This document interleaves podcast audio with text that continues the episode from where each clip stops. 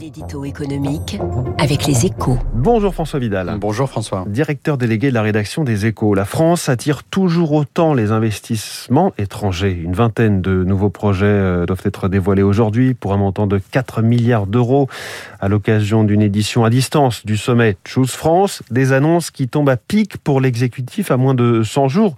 On est même, je crois, à 83 jours de l'élection présidentielle, François. Euh, le timing est idéal, hein, c'est sûr. Hein. Pour Emmanuel Macron, c'est le moyen de prouver par l'exemple que l'épidémie de Covid n'a pas écorné l'attractivité de l'Hexagone.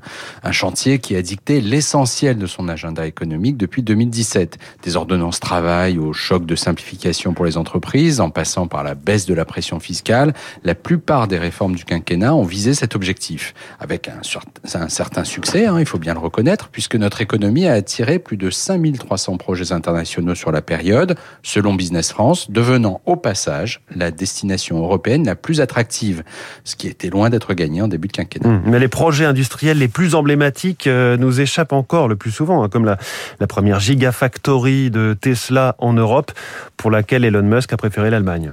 Oui, vous avez raison. Hein, les, les, géants des semi-conducteurs Intel et TSMC ont d'ailleurs fait le même choix récemment pour leurs futures usines européennes.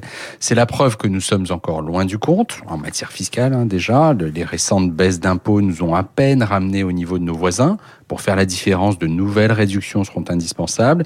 Il faudra aussi faire des efforts supplémentaires pour brider notre administration, devenue une terrible machine à produire des normes. Mais surtout, il faut admettre que la désindustrialisation de notre économie constitue un lourd handicap dans la course à l'attractivité. Entre deux sites, un industriel préférera toujours celui qui le rapproche de ses clients ou de ses fournisseurs, ce qui donne un avantage évident à l'Allemagne. Il faudra donc du temps pour rattraper notre retard dans ce domaine. La bonne nouvelle, c'est que ce mouvement est en cours. Hein. La France n'a jamais créé autant d'entreprises que ces quatre dernières années. Attractivité, la France marque des points. C'est la une des échos ce matin. Merci François Vidal. Bonne journée.